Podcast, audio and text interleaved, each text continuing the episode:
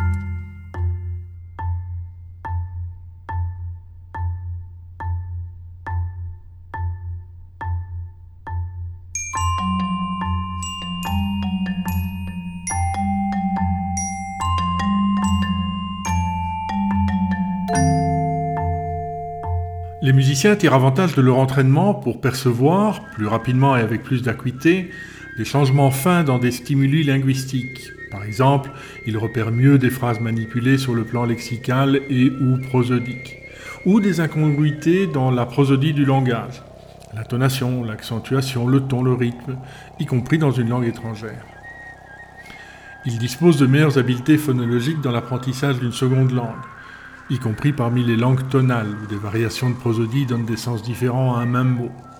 De même qu'ils discriminent mieux les énoncés interrogatifs dans leur langue maternelle, tâche que les patients souffrant d'amusie, la perte ou l'incapacité de reconnaître, de jouer ou de chanter une musique entendue, exécutent avec plus de difficulté.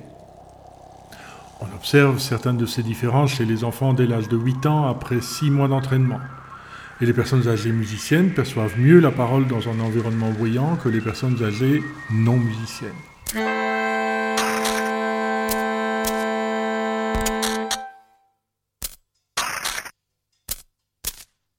Le berger qui aurait honte d'être un berger serait un mauvais berger.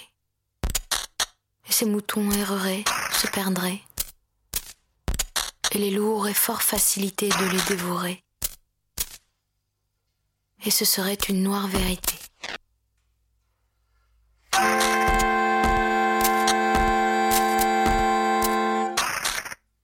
Le maçon qui aurait honte d'être un maçon construirait des tours scabreuses, et les murs suinteraient, et s'écrouleraient les toits sur les puériles frayeurs nocturnes.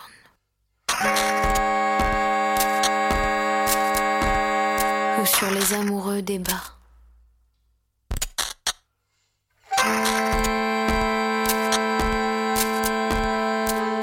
si celui qui nettoyait nos villes, et si les croque-morts plantureux avaient honte de nos corps pulvérulents, la peste bubonnerait.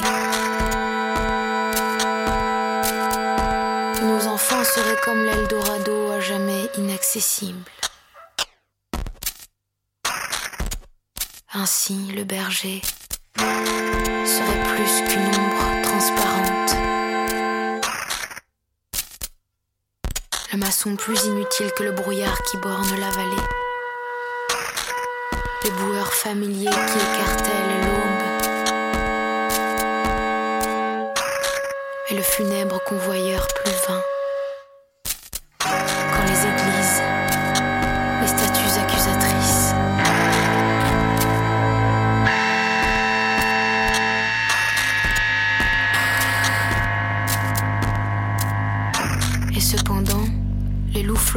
Nos contrées sauvages et grises. Les fantômes faméliques griffent les vitrines reflets leur âme. Les soldats crépusculaires baissent de honte but.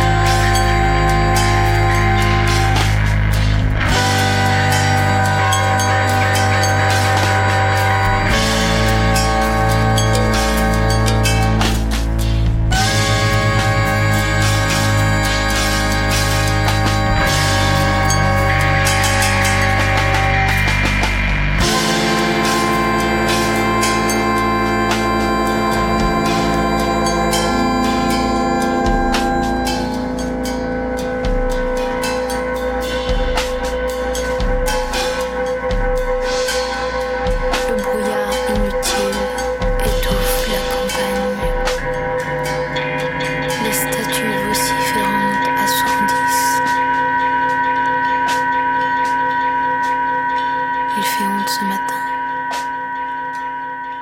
Outre les liens entre le traitement acoustique de la musique et celui du langage, on constate une corrélation entre les compétences auditives des musiciens et les habiletés visuospatiales, notamment dans des résultats de tests de raisonnement spatial ou de tâches comme la localisation d'un point lumineux par rapport à une ligne de référence présente ou absente. Les musiciens y sont plus précis et plus rapides.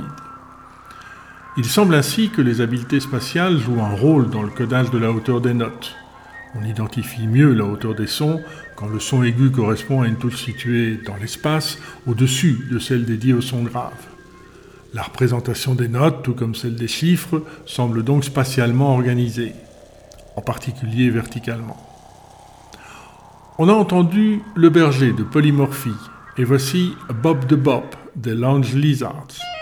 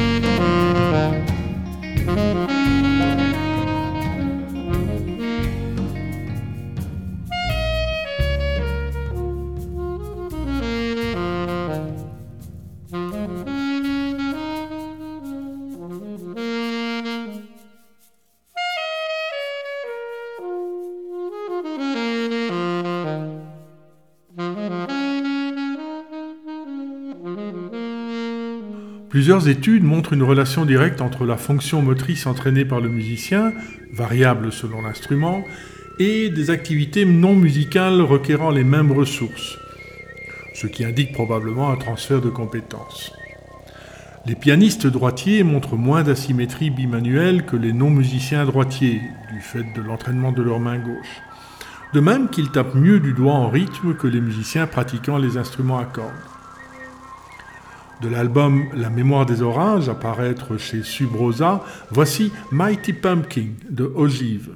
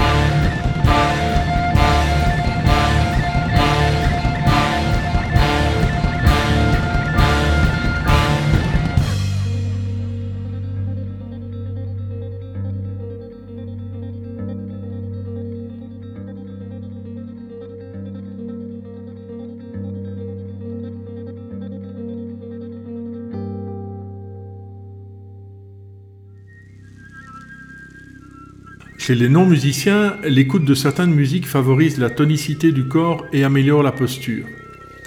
La plupart suivent facilement un rythme et sont capables de se synchroniser avec lui de façon automatique, y compris en ce qui concerne la respiration. C'est bien l'audition qui est en jeu puisqu'un rythme visuel, un flash lumineux par exemple, s'avère moins performant. L'écoute d'une structure rythmique active des zones cérébrales motrices et on marche d'un plus grand pas, à cadence égale, sur base d'une musique plutôt que d'un simple rythme de métronome ce qui montre que la musique stimule la motricité et les mouvements guidés par un objectif non musical. On fait une pause minouche avec Sketch for Summer de Durity Column.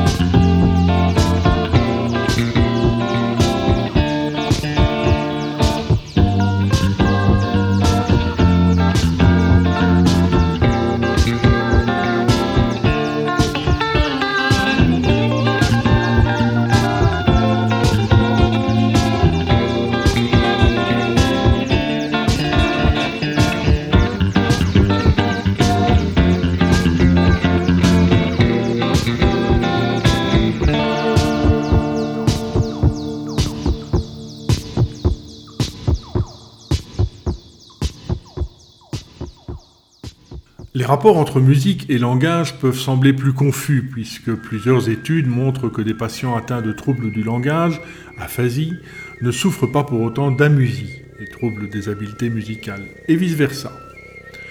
En même temps que d'autres expériences mettent en évidence le partage de ressources neuronales communes entre traitement du langage et de la musique, qui suggère alors une amélioration du traitement d'un stimulus linguistique par un entraînement effectué sur un stimulus musical. On écoute Onward 76 de Eliane Radig.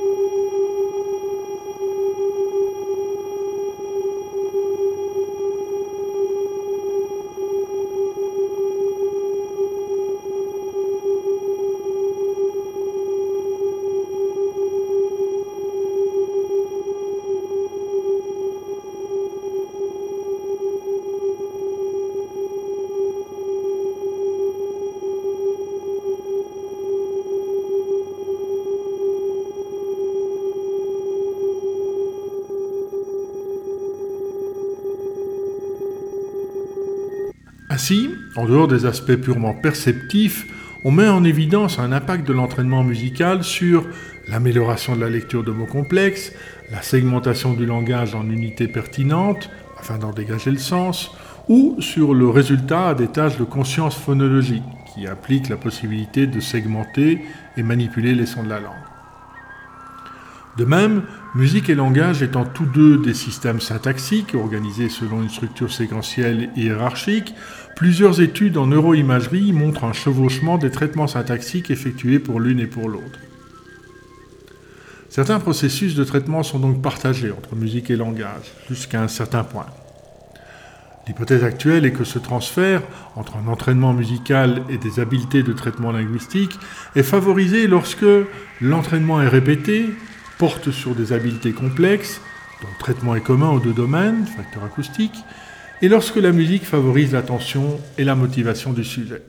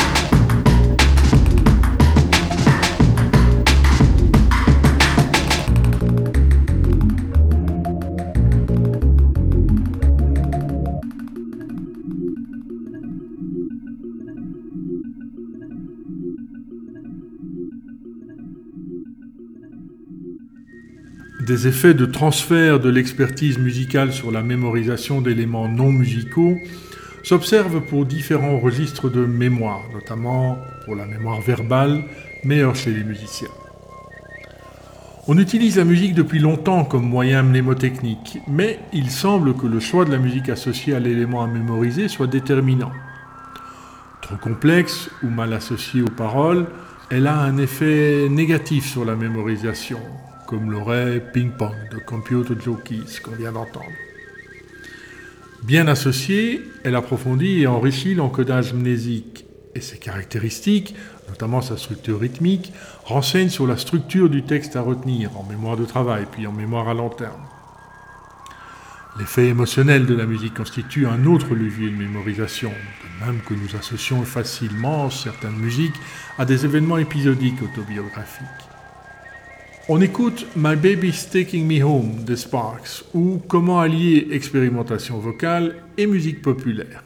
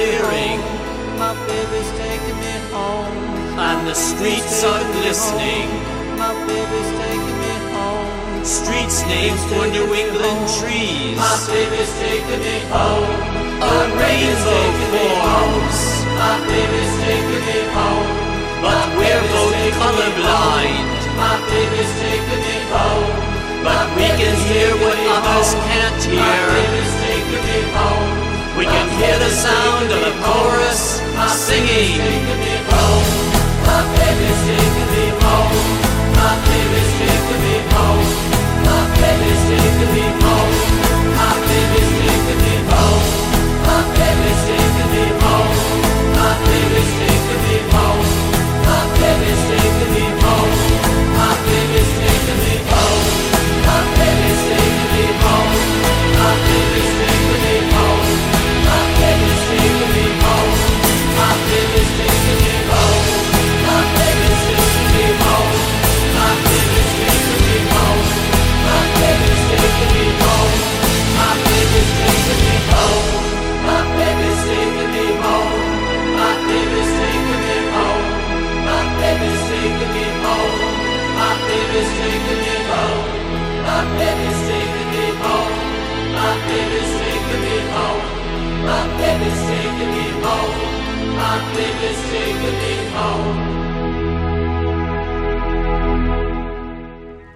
L'expertise musicale a un effet général sur la cognition.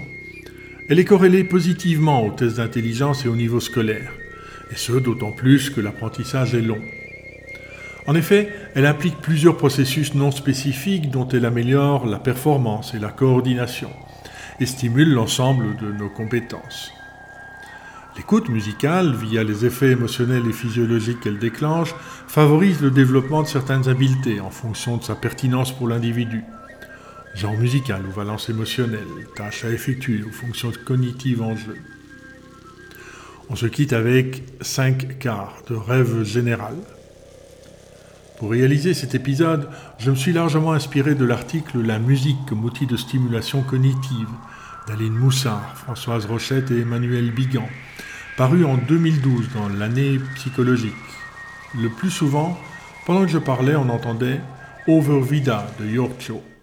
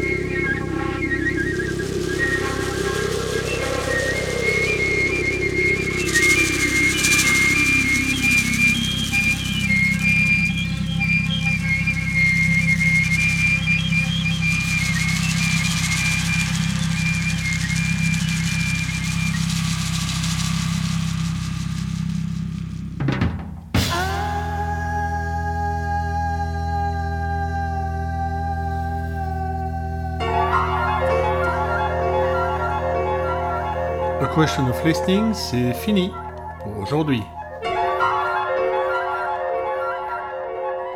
Dans un mois, comment la musique aide-t-elle à guérir?